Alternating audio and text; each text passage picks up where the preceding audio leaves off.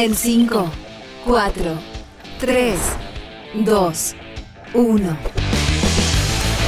Ahora comienza Let's Get Physical con Carla Herman.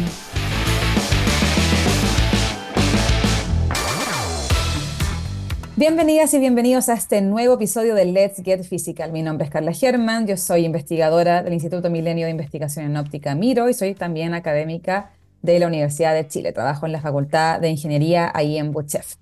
Como muchos ya saben, eh, yo soy física experimental y tengo este espacio donde me gusta hablar de diferentes eh, tópicos, normalmente relacionados con luz, con cuántica o con óptica, pero también nos hemos salido un poco de esa línea y hemos hablado de educación, de inteligencia artificial, de didáctica de la física. La semana pasada estuvimos con Carla Hernández y estuvimos hablando sobre, sobre las brechas de género, cómo se presentan en la academia.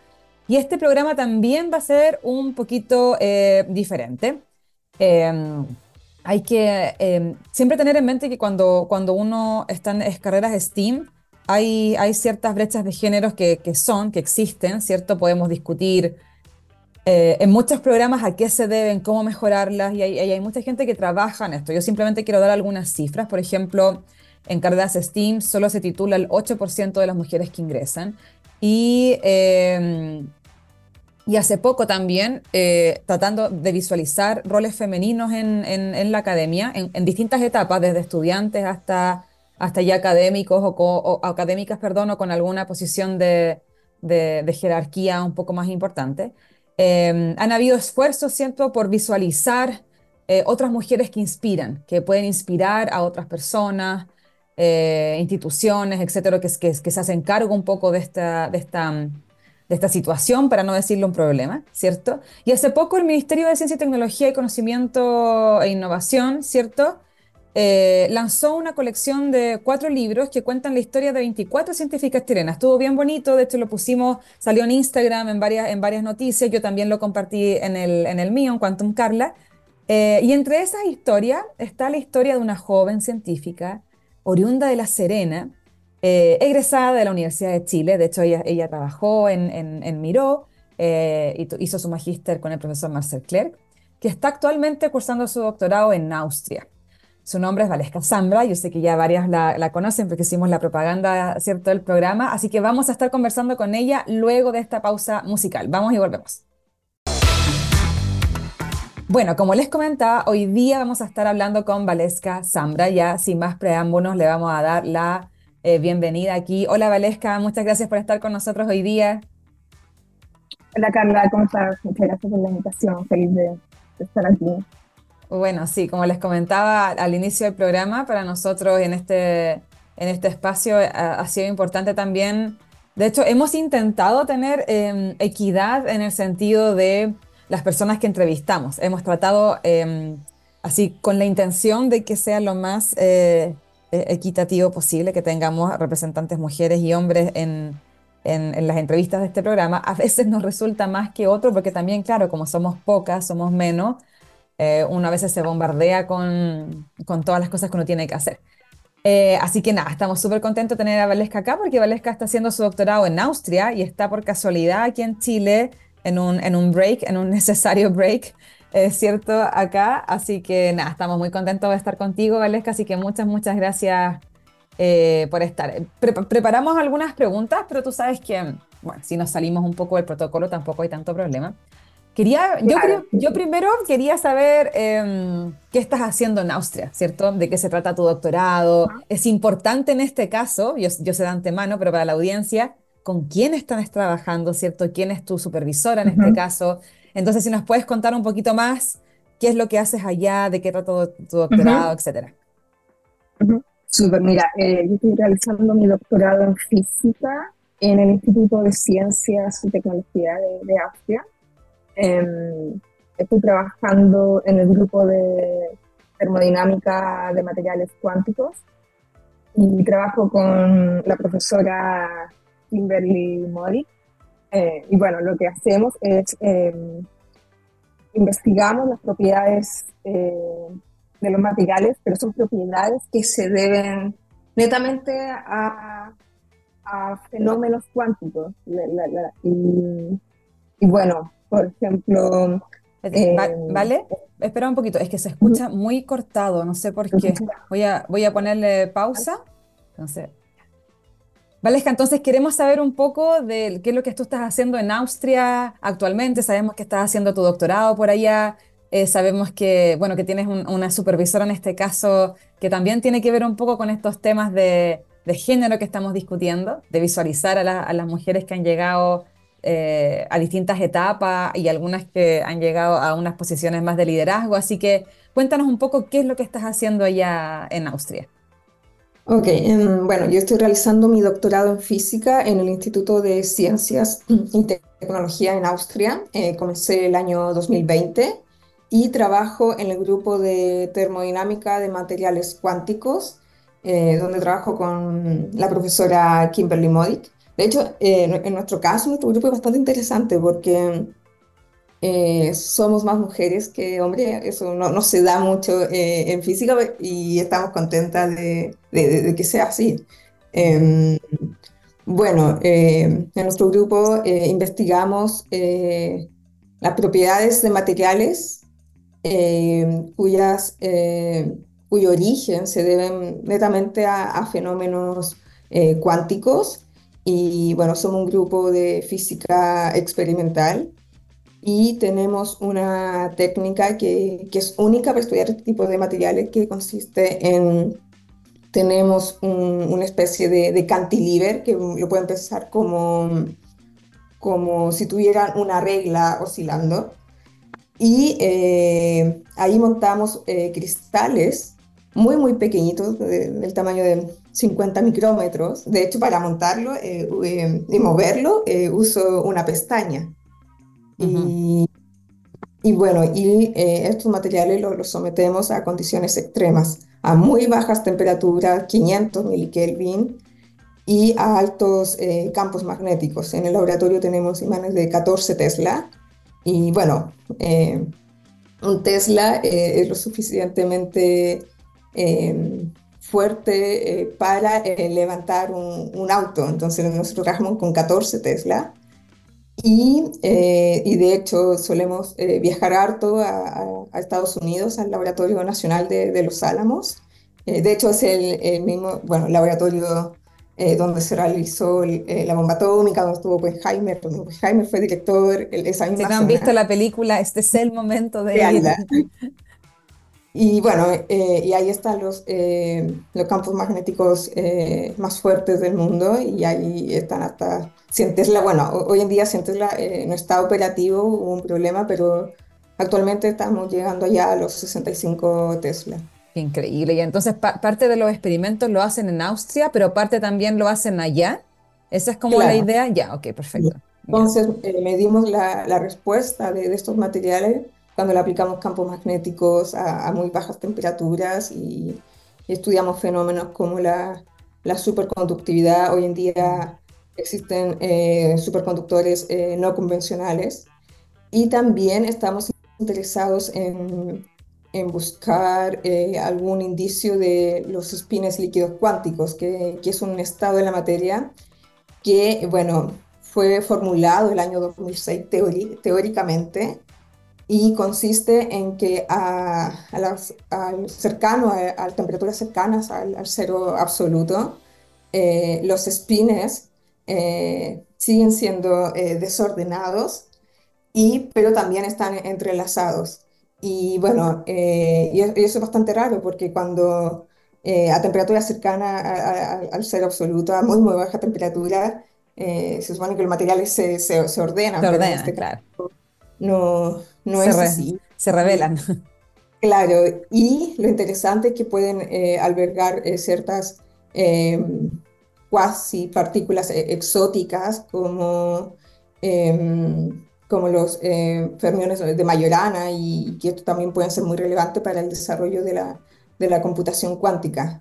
El problema es que no han sido detectados experimentalmente aún, entonces mucha gente está tratando de buscar diferentes técnicas para encontrar algún indicio y entre eso... Están lo que están haciendo, claro. Qué interesante. Y te toca, entonces te toca bien seguido ir a Estados Unidos eh, ver ahí algún tipo de medición, después volver. Es como muy seguido lo que te toca.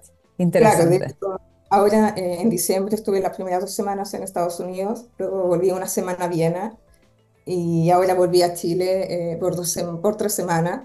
Y de hecho eh, me, me, agendaron un experimento para febrero, pero yo creo que probablemente lo voy a postergar, como un poco, como, no sé, un mes más o algo así.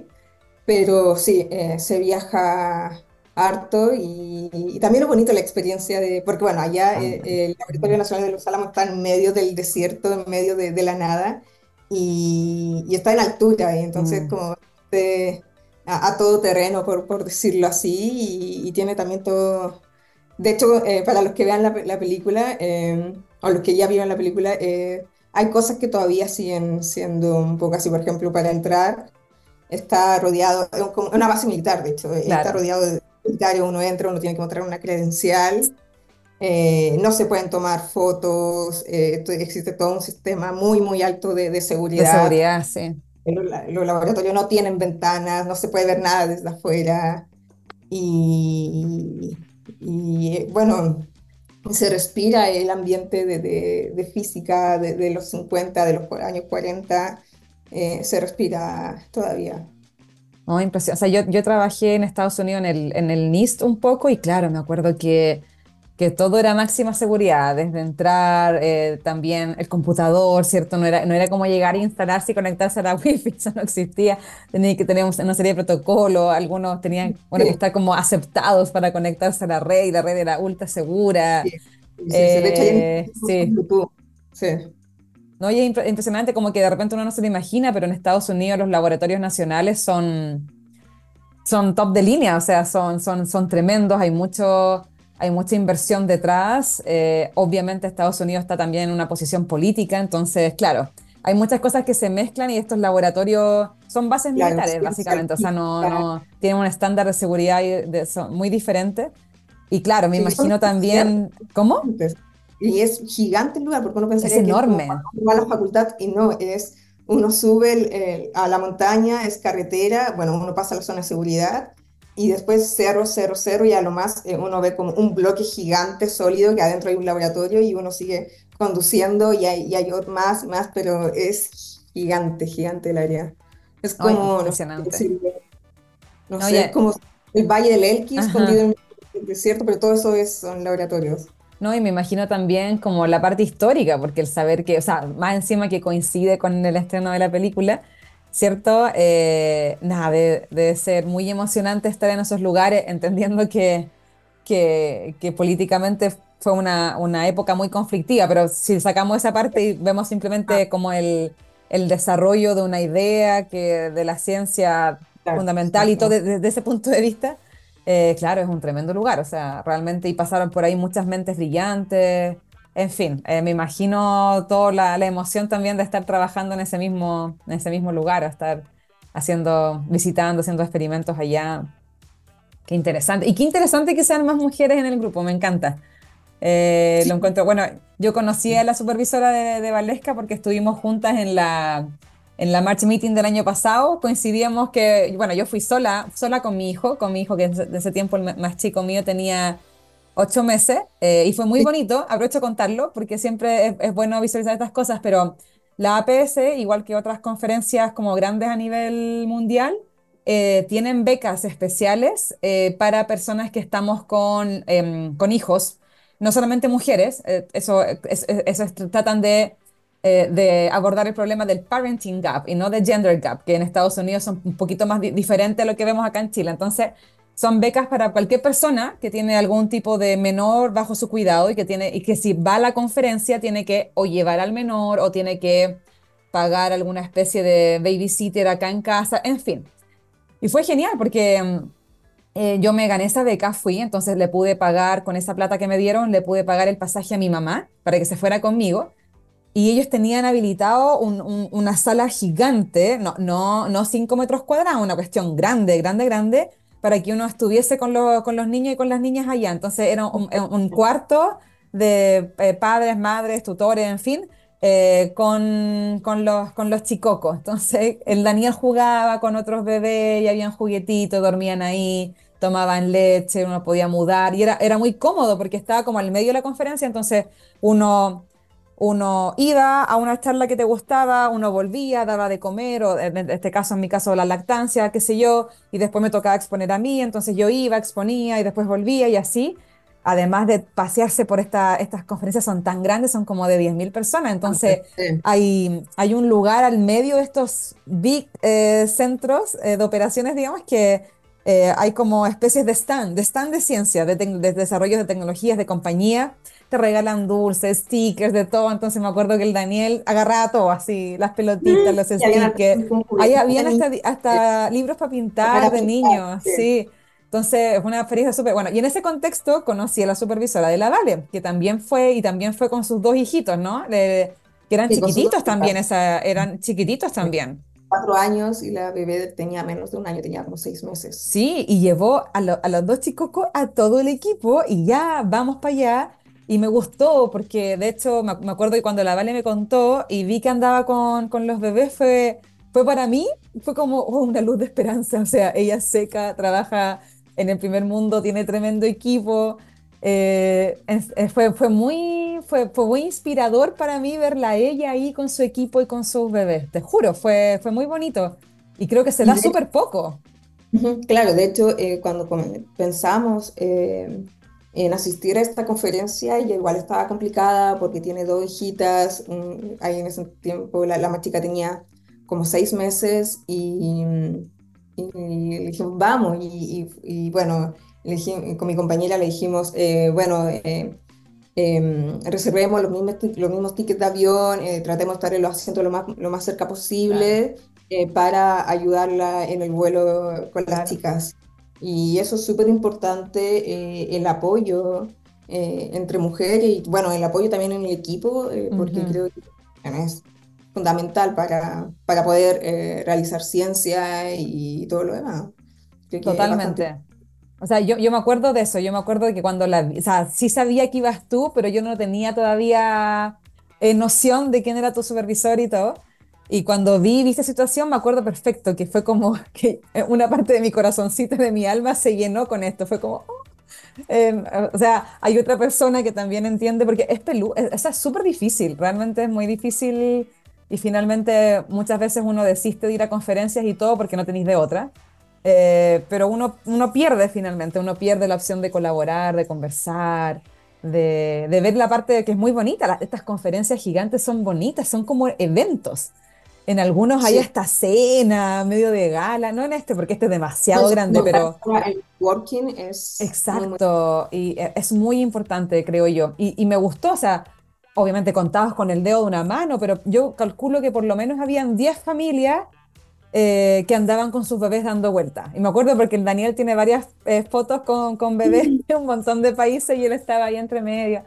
En fin, entonces, qué importante y qué bueno, yo siento que las generaciones nuevas están cambiando también, como que cada vez se ven más estas eh, como PI jóvenes, pero que ya están en una posición de PI y... Mm, y yo eh, hacia, hacia, hacia, hacia el equipo veo esa, esa, esa como ese willing de, de, de, querer aportar, ayudar, de como al menos entender de que, claro, si la supervisora en un momento no está o, no, o, qué sé yo, necesita ayuda, ahí están y nadie lo ve como en menos, ni un problema, todo lo contrario, uno trata de aportar, eso me encanta.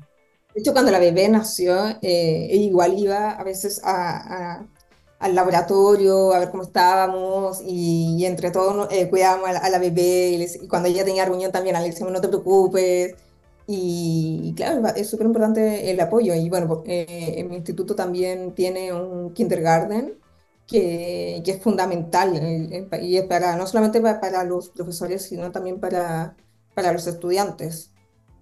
Y pertenece al instituto y uno lleva Sí, no, es que eso, eso fuera, yo también tenía unos amigos hace, hace mucho tiempo que estaban haciendo sus postdoctorados en el MIT, claro, pues, la sala cuna del MIT una cuestión fuera de serie, o sea, espectacular. Así que no, sí, todas esas cosas eh, van aportando para que uno pueda estar acá y para ayudar a disminuir. En algún otro programa podemos hablar de eso, pero eh, normalmente creo yo, yo no soy una experta en género, pero entiendo que en países más subdesarrollados o en vías de desarrollo, se confunde mucho el gender gap con el parenting gap. pero en países más desarrollados, en verdad hay una, una, mm, hay una división entre estas dos cosas. Una es el gender gap, el, el, la, las brechas de género por de género a género, y las brechas que te abre la maternidad o paternidad dentro de, de la academia o de otras. Entonces, en algún otro programa podemos conversar de eso también, porque si no se nos va a alargar mucho. Pero, eh, vale, y también quería preguntarte, eh, ¿cómo fue? Porque claro, tú estabas acostumbrada a hacer ciencia acá en Chile, que hiciste un tremendo trabajo de magíster. Si no, si no saben, la pueden googlear, ahí van a encontrar sus papers, sus cosas, estás. Eh, pero igual cuando uno va a Europa a hacer el doctorado te encontráis con otro mundo, o sea, igual es diferente en muchos aspectos. Entonces, un poco, ¿cómo fue ese, esa, ese cambio, digamos? Bueno, para mí eh, el cambio fue un poco duro porque me tocó cambiarme cuando comenzó la pandemia. Entonces, eh, bueno, de hecho, bueno, ¿cuánto fue el 2020? Y yo postulé en enero de 2020, postulé al, doctorado allá. Y eh, a finales de febrero me dicen que había pasado los primeros filtros y que me invitaban con todo pagado a una entre, ir a una entrevista allá. Y yo tenía mi pasaje para como el 11 de marzo, algo así.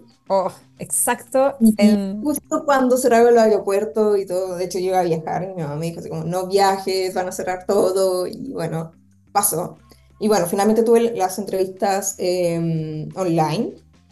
Y bueno, a finales de marzo me dicen, eh, quedaste. Y bueno, estaba súper contenta. Este programa postulan sobre 2.000 personas y solamente quedan 50. Impresionante. Mm. Y, bueno, estaba muy contenta y también, bueno, con el desafío, tengo que terminar de escribir la tesis de magíster y tengo que comenzar a hacer los documentos para irme. Y, y eso fue súper difícil porque todas las embajadas estaban cerradas. Me, me costó un mundo. Eh, y de hecho no se podía viajar así nomás y, y, tuve que aplicar un permiso de residencia en Austria desde acá en Chile con un montón de documentos y lidiando con toda la burocracia porque todo estaba cerrado. Y bueno, finalmente eh, me fui, me fui con mi pareja, de hecho nos casamos en medio de la pandemia, que, que también fue todo un desafío porque todos los registros civiles estaban cerrados y claro. sí, costó un mundo. Y finalmente llegamos en septiembre del 2020 y claro, para mí fue, fue duro, fue un cambio bastante grande porque, bueno, eh, no podía interactuar con más gente debido mm.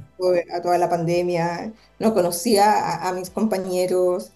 Eh, llegué eh, cuando ya comienza el invierno y nunca me había tocado vivir eso de de que a las 3 de la tarde se, se oscurezca. Eh, para mí eso fue súper heavy. Y también eh, mi inglés en ese entonces no, no, era muy bueno, si bien en Chile había tomado un par de cursos eh, en ciertos institutos, pero hablado me, me faltaba mucho.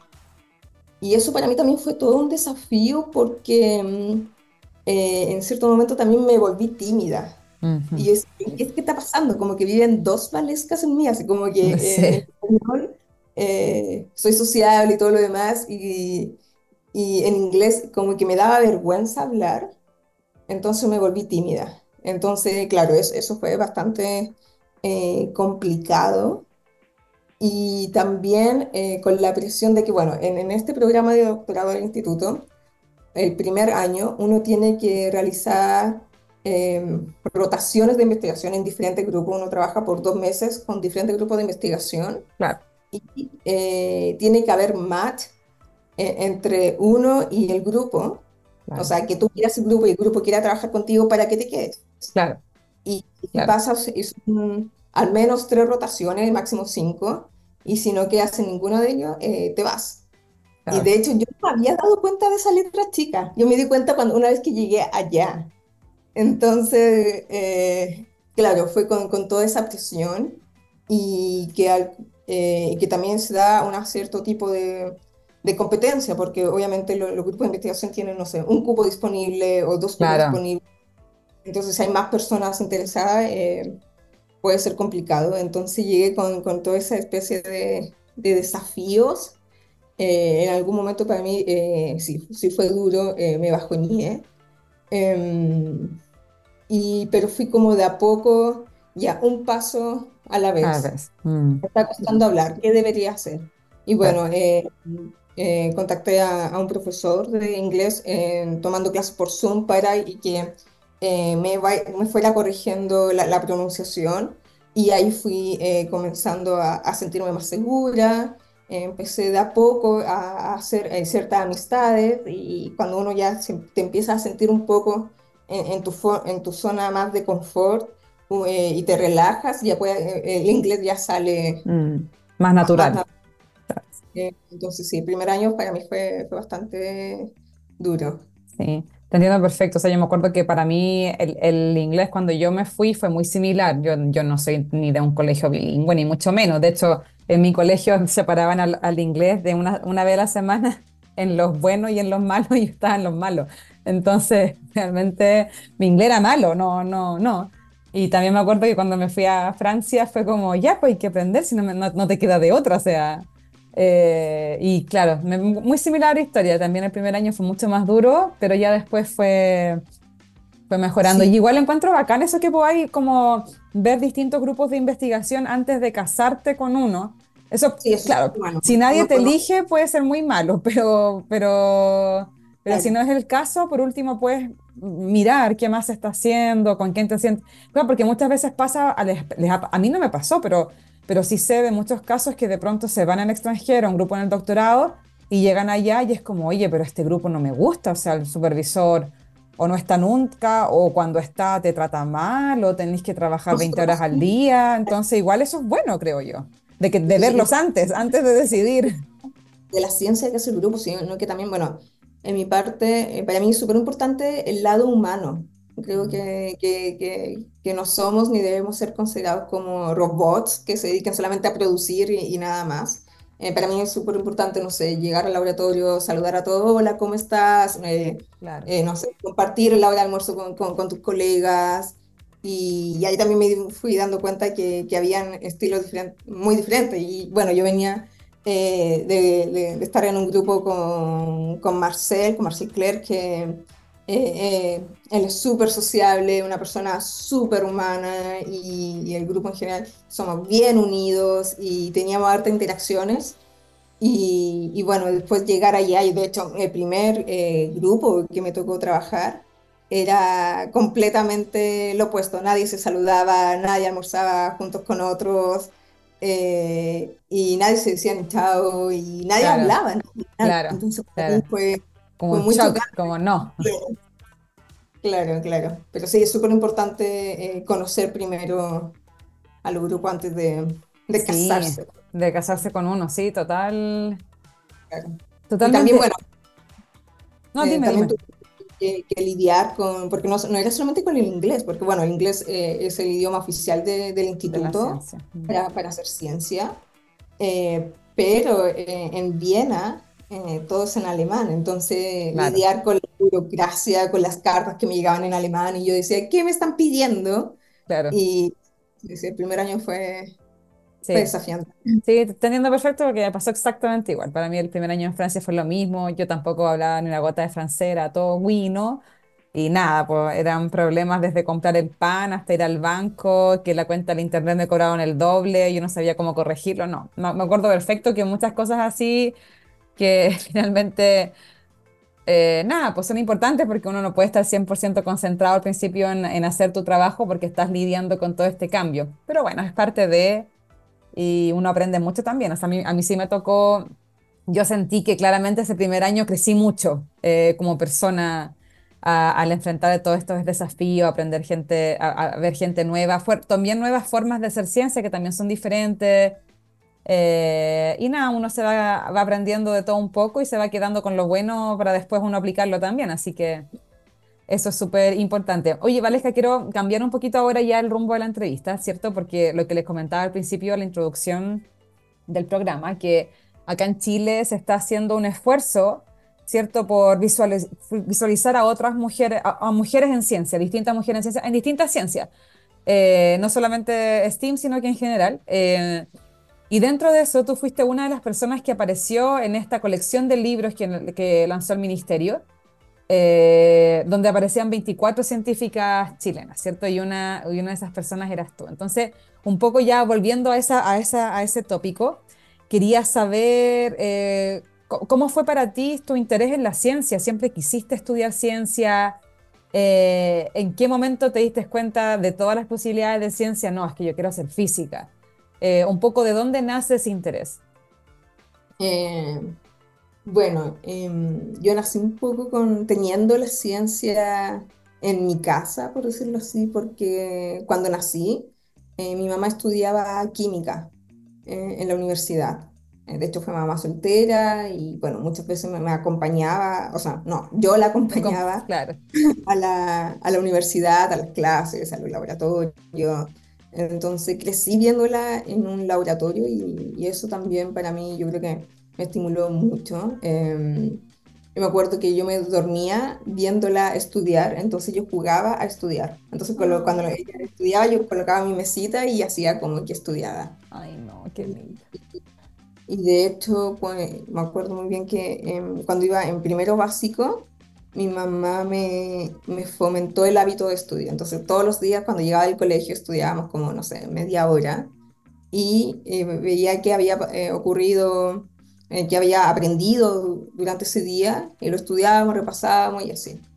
Y después no me di ni cuenta y claro, había obtenido el primer lugar de, del curso. Y en ese mismo año mi mamá terminó su carrera y el año siguiente tenía que hacer la práctica. Y él tenía que hacerla en la ciudad de Copiapó. Entonces eh, me, tuve que dejar con, con, mis tatas. Y ella me, me explicó muy bien, mira, vale, eh, yo no voy a estar, pero tú tienes que seguir estudiando y tus tatas están viejitos para, para tener que estar haciendo las tareas contigo o estudiar contigo, así que tú tienes que hacerte eh, responsable de, tus estudios y, yo me lo tomé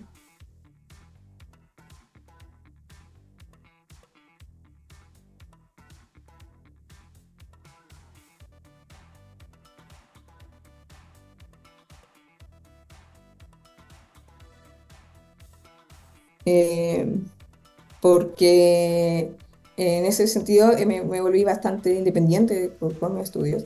Y bueno, finalmente después eh, mi mamá encontró trabajo en Copiapó y nos mudamos para allá. Y cuando iba en séptimo básico, quise entrar a la Academia de Ciencias del colegio y tuve una profesora de ciencias espectacular, la profesora Ana García, y, ella era muy motivada y me acuerdo muy bien que nuestra primera salida de, terreno fue ir a ver las estrellas al, al, Cerro Venado Norte en medio del desierto y yo quedé así muy impactada cuando vi las estrellas como parecían como si las pudiera tocar. Impresionante. Y, y, para mí eso fue, fue muy bonito y como, así como me encanta la ciencia, esto es lo mío, quiero ser científica. Y así fue como en esta academia comencé a, a desarrollar proyectos de investigación escolar y a participar en congresos. De hecho, me acuerdo que mi primer viaje en avión fue debido a la ciencia. Y fui yendo a un congreso nacional de Explora en Punta Arenas. Bueno, yo vivía en Copiapó, para mí era como un viaje así. Otro país. Otro país. Y, de hecho viajé toda, la, toda mi enseñanza, parte de la básica y de la media, yendo a conferencias nacionales, primero regionales, nacionales, después internacionales. Y, claro, para mí eso me, marcó harto y, y también eh, no solamente me enseñó acerca de la ciencia, sino que también eh, me enseñó a, a ser eh, resiliente, yo creo, a, a, no frustrarse cuando los, problemas no salen, cuando el experimento se cae. Y, yo creo que eso es súper importante también cuando uno eh, realiza ciencia, porque tú eres física experimental, también lo sabes, muchas veces eh, el experimento no funciona o cuando crees que todo va a ir bien, algo pasa. Hay que buscar un plan B y si cuando tú crees que, oh no, esto lo hago en 15 minutos, no, termina tomándote días. Muchas Totalmente. Sí, o sea, no, en eso no puedo coincidir más, a mí me pasa mucho. Eh, eh, eso también da un tema para, para alguna otra oportunidad de hablar más en profundidad, pero claro, o sea, la física experimental no... Hay tantos factores y las cosas no siempre resultan como uno quiere y de repente, no sé, yo por ejemplo he estado con una, eh, con una pana del láser y llevo tres meses con la pana del láser y de repente igual me desespero, es como, ay, no funciona, no va a funcionar nunca. Y como que eh, dentro mío aparece esa, esa, preocupación, ¿no?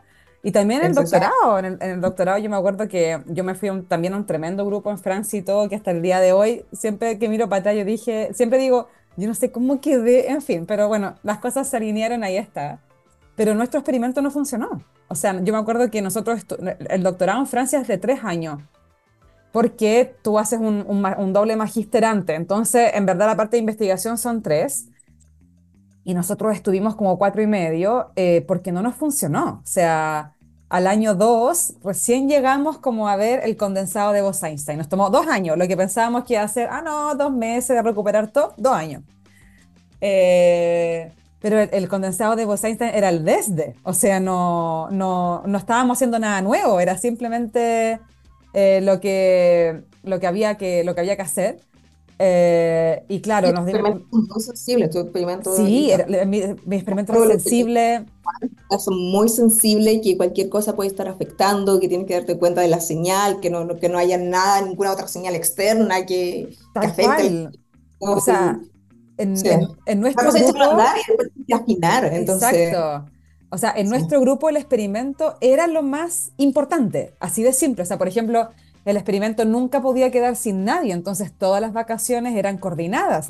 nunca se cerraba el laboratorio, no había un mes de receso ni nada. Nada de eso. Totalmente, y teníamos que estar cambiando helio líquido, nitrógeno líquido. O sea, yo me acuerdo de Sí, me acuerdo de hecho una experiencia que tuve que fue mm, esta cuestión ya raya en lo místico, pero es verdad. O sea, yo me acuerdo que una vez un día viernes nosotros tenemos, teníamos como una lista de cosas que teníamos que chequear en el laboratorio antes de irnos todos los días, pero en especial el viernes, que eran los dos días que el experimento iba a estar sin nada. Entonces teníamos que hacer una transferencia completa de nitrógeno y dejarla automatizada, otra transferencia de helio, eh, en fin, una serie de cosas. Y yo te juro que ese día nos fuimos, fuimos a cenar, porque terminábamos muy tarde de trabajar, nos fuimos a cenar, qué sé yo, y de repente, no es broma, o sea, a las 4 de la mañana yo me despierto, así como, ¡Ah! no, pasó algo malo, o sea, tuve como un mal presentimiento, pero mal, mal, mal, exactamente una hora, a tal punto que le escribí a mi compañero de doctorado, que, que, es Raúl Teixeira, que hoy día es profesor en, en, en, en Sao Carlos, en, en Brasil, y le dije, Raúl, no, algo pasó, estoy segura que algo pasó, pero no te lo puedo explicar. Pero espérate, y esto, era a las 4 de la mañana. Me fui a dormir. Y a las 7 de la mañana sentimos el aviso que nos llegaba una alarma al, teléfono. Teníamos todo automatizado para que el teléfono nos llegara una alarma si es que algo no estaba bien. Y de repente vemos la alarma a las 7 de la mañana que habíamos pasado los 8 Kelvin. Y nosotros trabajábamos 4 Kelvin. pero corrimos, pero fue una cuestión así, volamos a ver qué pasaba. Y no es broma, ese momento cuando yo me desperté se había acabado el nitrógeno y no, no habíamos dejado la maquinita automatizada prendida. Y nada, fue, fue terrible. Entonces, en fin, a lo, que, a lo que voy, que era lo que estábamos conversando, es que la física experimental está llena de cosas que pueden fallar. Yo no sé proyecta para ciertas cosas. Antes de, irme del lab, me doy como la vuelta al perro, le llamo yo, y reviso todo, que esto esté desenchufado, que como que mi pesadilla es que haya un incendio. Un incendio. Y sí, sí, siempre algo puede pasar. Totalmente. Y también eso de que los tiempos que uno estima nunca funcionan. O sea, para mí la física experimental es algo que se construye en muchos años. Incluso, incluso teniendo todo el financiamiento, aún así. Eh, eh, demora un tiempo en madurar conceptos, aprender técnicas, etcétera. Aprender cómo, cómo funcionan eh, los dispositivos eh, o si no es como una caja negra y, si algo sale mal, eh, no tienes cómo arreglarlo porque uno tiene que, entender cómo, cómo funciona. Eh, claro.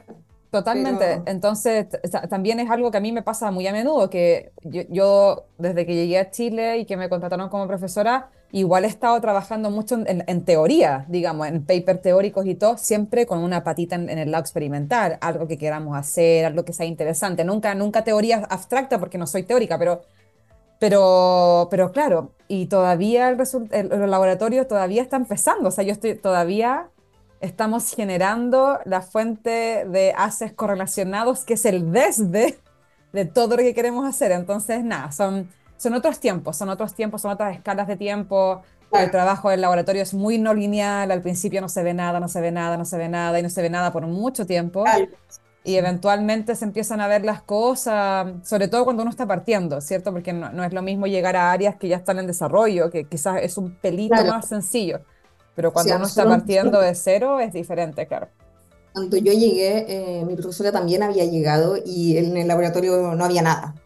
Entonces, de a poco empezaron a llegar los imanes, pero una vez que llega el imán tienes que comenzar a hacerlo funcionar, a, hacer, eh, nosotros trabajamos con ciertas eh, props que uno la, en parte, parte de ella uno la construye de acuerdo a lo que uno quiere medir, haciendo toda la electrónica y, pensando en todos los detalles, y aunque a veces uno cree que pensó en todos los detalles, pone la prueba y después, no sé, en el siguiente paso te das cuenta, oh, no, consideré esto, entonces tienes que hacerla de nuevo, en un, proceso de, de ensayo y, y error. Claro, ¿no? Y, por eso, insisto, que por eso como que mi admiración hacia tu supervisora como que solo crece, porque también no lleva tantos tiempo tampoco, también le tocó pandemia, también le tocaron dos bebés, eh, y nada, pues, o sea, ha logrado sacar todo adelante y eso para mí es wow, es tremendo, o sea. Sí, no, y para mí, cuando, porque hay días que, bueno, los imanes eh, los turnamos en el lab, pero cuando me toca, eh, me toca tiempo de imán, para mí es como que me voy de cabeza, en eso llego súper temprano y me quedo hasta la hora que, que me tenga que quedar. Y bueno, el, instituto queda a las afueras de Viena. Entonces, el último bus del instituto es a las ocho y media y el último bus eh, como del pueblito es a las 11.40 y después ya no, no pasa nada más. claro. Entonces, muchas veces me ha tocado tener que ir corriendo eh, a tomar el bus eh, o a veces no se pierde el bus y tengo que esperar otro. Eh, en medio de la nada y, con mucho frío, pero también, y también es parte de, para mí como que en ese sentido cuando hay experimento trato de, de darlo todo, porque sabemos que cada segundo cuenta. Cuenta. Sí, no, totalmente. Oye, vale, siguiendo con el tema, con el conducto regular, no, con el, con el hilo de ideas que teníamos del programa, eh, yo entiendo que cuando tú eras eh, más joven desarrollaste un software educativo que se llamaba no sé si es la pronunciación es Hanna o Yana, que era destinado a identificar estrellas y exoplanetas, perdón. Eh, y claro, y que lo hiciste, lo desarrollaste cuando eras chica todavía. Entonces quería un poco que nos contaras de eso, en qué momento ocurrió, qué te inspiró, qué es lo que hacía, eh, eso. Bueno, eh, como les contaba anteriormente, cuando iba al colegio comencé a desarrollar proyectos de ciencia escolar cuando ya iba en séptimo básico y de ahí todos los años comenzaba a desarrollar diferentes proyectos. Y cuando iba en tercero medio eh, ya tenía un poco más eh, interiorizado el, método científico, cómo llevar eh, ciertas investigaciones de ciencia escolar. Y, y bueno, y recuerdo muy bien que un día, ah, lo otro que quería comentar, bueno, lluvia días. Eh, y para mí en ese entonces como que eh, yo en mi tiempo libre me dedicaba a, no sé, mirar cosas en internet, pero todo relacionado a la ciencia. De hecho, me acuerdo muy bien, el primer computador fue como cuando yo iba en séptimo básico y ahí no tenía internet. Y me acuerdo muy bien que cuando iba en octavo, como que mi sueño era tener internet y yo decía, oh, si tengo internet podría aprender tanto de todo, porque todo está en internet, podría aprender esto. Pero ahora uno lo ve y no sé, eh, yo tengo internet, ahora vivimos con el internet y obviamente, no sé, no hago todas esas cosas, que, pero, pero hoy que como cuando uno no tiene ciertas cosas, como que las valora más. Totalmente. Sí. Que podría hacer. Entonces, ya, bueno, después tuve internet y me acuerdo que pasaba buscando información y todo lo demás. Y un día eh, se me ocurrió pensarse como, oh, están identificadas las estrellas que tienen exoplanetas y busqué en internet y bueno, hay una enciclopedia de exoplanetas que en el fondo eh, cualquier astrónomo del mundo que, que detecta un, eh, un, exoplaneta y sube ahí eh, los, los, datos de la estrella, del exoplaneta, en qué posición en el cielo se encuentran, en una base de datos. Y luego me pregunté, bueno, ¿y qué estrellas que tienen exoplanetas son visibles desde la ciudad de Copiapó? Me hice esa pregunta, porque bueno, yo vivía en Copiapó. Y bueno, perfectamente me pude haber quedado ahí y empecé a investigar. Y... espérate, ¿cuántos años tenía ahí? Tenía como 15, 16 por ahí. Y empecé a investigar y decía, oh, pero hay algo que me falta, hay algo que, que, que, tengo que saber y no, y no lo sé. Y eso me, me, llevó a golpear puertas. Entonces le mandé un correo a la astrónoma del observatorio Las Campanas, Nidia Morel, y le conté que eh, tenía esto en mente y que yo quería saber qué estrellas tienen exoplanetas son visibles de Copiapó. Y me dijo, estudia, porque tienes que saber eh, trigonometría esférica. Y eso, bueno, no, no lo enseñan en, el colegio. Ni menos a los 15 o 14, menos en esa época, claro. Empecé a investigar y empecé a encontrar unas ecuaciones, le empecé a preguntar, encontré esto, qué significa esto, como también interpretar las ecuaciones. Y, y, luego, bueno, encontré una fórmula y, que incluye, eh, bueno, las coordenadas estelares de la, de la estrella, eh, la hora, eh, la, latitud de la latitud geográfica de la ciudad y, finalmente, y finalmente te da un resultado que si es positivo quiere decir que la estrella está sobre el horizonte y si es negativo quiere decir que la estrella está debajo del horizonte y no se puede ver a, esa hora, ese día. Entonces eh, empecé a aplicar e, esta ecuación a, esta base de datos y luego empecé a identificarlas en el mapa del cielo. Y empecé a realizar mi, em, eh, un mapa para cada mes con las estrellas que tienen exoplanetas. Y, fue toda una aventura, o sea, de, hecho como que nunca lo pensé así como, oh, estoy realizando este proyecto para presentarlo en, tal conferencia, sino que salió. Y de hecho me acuerdo muy bien que entre esos fueron eh, fiestas patrias y con mi familia, bueno, vinimos a, ver a, mis tatas a, La Serena y yo me acuerdo muy bien que eh, dentro de eso como que iba a las fondas, la pasaba muy bien, me contaba con mis amigos y después llegaba a la casa a, a trabajar en tu proyecto. Claro. En el proyecto. Y después cuando, bueno, de vuelta de vacaciones de fiestas patrias, eh, le digo a mi profe del colegio, mira, realicé esto y tengo estos resultados y me gustaría presentarlo en el Congreso de Astronomía Escolar que, que se realiza en Antofagasta. De hecho, todavía se realiza cada año. Y, y ahí fui, fui y quedé acreditada para representar a Chile en una eh, conferencia de ciencia escolar en Paraguay. Y eh, bueno, ahí obtuve el segundo lugar internacional. Y luego de eso eh, salió la idea de, mm, digitalizar este proyecto y realizar un software educativo eh, llamado HANA, que significa esfera celeste en Aymara. Y bueno, ahí la, la empresa minera Atacama Cosan me ayudó para, financiar ese proyecto que no solamente buscaba identificar la estrella de forma eh, la estrella que tiene eh, exoplanetas de forma automática, sino que también em, eh, tenía ciertas actividades que buscaban enseñarle a las personas acerca de, de, astronomía. Y también tenía como juegos didácticos y todo lo demás. Qué tremendo. O sea, admiración máxima de todos tus logros. Bueno, la, la, Vale tenía una serie de premios a lo largo de su historia, en verdad. no tenemos tiempo para verlos todos acá en el programa, pero Después los que quieran eh, la pueden seguir tiene un Instagram que es abierto donde va contando un poco de su experiencia, de lo que hace.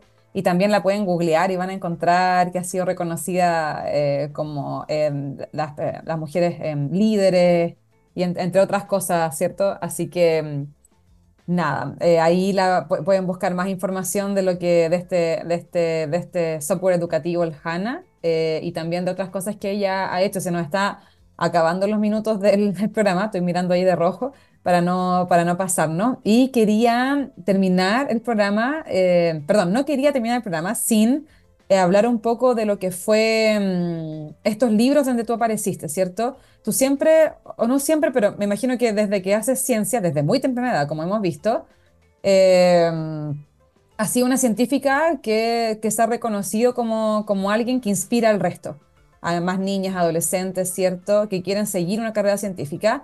Y esa es un poco el, mismo, la misma eh, visión que, que tienen estos libros que sacó, estos cuadernillos, son unos cuadernillos realmente que sacó el Ministerio de Ciencia y Tecnología, eh, ¿cierto?, este año, que fue hace poco, hace unas tres o cuatro semanas atrás, que sacó, yo no me acuerdo, pero creo que eran cuatro cuadernillos, uno de, sí, es cierto, uno de ciencias, otro de matemática y, dos más que no, recuerdo exactamente. y es muy bonito porque en cada una hay como una ilustración, mm, o sea, eh, eh, aparece sus caras como, como una ilustración y aparece parte de su historia, ¿no? Entonces quería saber un poco eh, cómo fue para ti eh, enterarte que estabas considerada para eso, cómo lo viviste. Tú no estabas ahí en Chile cuando se hizo la, la, la inauguración como oficial, el lanzamiento, digamos, del proyecto. Entonces quería saber un poco más sobre cómo fue eso para ti. Claro, de hecho estaba en ese entonces eh, en Estados Unidos, en Los Álamos, eh, haciendo experimentos cuando fue el lanzamiento. Y bueno, para mí fue muy bonito. eh, siempre eh, es un honor para mí que, que tu país te reconozca. y creo que es muy importante visibilizar a mujeres actuales en las áreas STEM, porque yo creo que, bueno, obviamente siempre es importante también mencionar a las mujeres históricas que han hecho ciencia, pero Correcto. para las generaciones es más cercano Sí, eh, ver que alguien de su misma época, eh, eh, de- en su mismo, puedo decirlo así, espacio-tiempo, está realizando ciencia y también dice, pues, que conlleva a decir, oh, ¿por qué, por qué yo no? Yo también puedo. Entonces, eso es, bonito y, y bueno, para mí siempre ha sido importante eh, democratizar la ciencia, ¿no? No sirve de nada que, que realicemos investigación de punta y el conocimiento solamente quede eh, en la burbuja académica. Es, es muy importante eh, llevar la ciencia a todo, porque la ciencia no solamente sirve para, eh, para desarrollar eh, ciencia, desarrollar tecnología, sino que también sirve para desarrollar el pensamiento crítico. Y eso es muy importante porque somos eh, ciudadanos y esto no, no, no, no, eh, nos sirve a todos para, porque es lo mismo, eh, pensar, hacerse preguntas, oh, ¿qué está diciendo, qué están diciendo, sé, en la tele? ¿Qué dicen los políticos? claro. Eh, ¿qué, qué es esta nueva reforma que, que se ofrece? ¿Qué es esta nueva constitución? Eh, pensar, ¿qué pasa si eh, en estas condiciones o en, en otras condiciones? Entonces, eso es, es muy importante. Entonces, la ciencia es fundamental para, para todos. Y sí, y, ju- y justamente yo creo que esos, esos cuadernillos que salieron cumplen ese error de, de ese rol de ir mostrando la ciudadanía.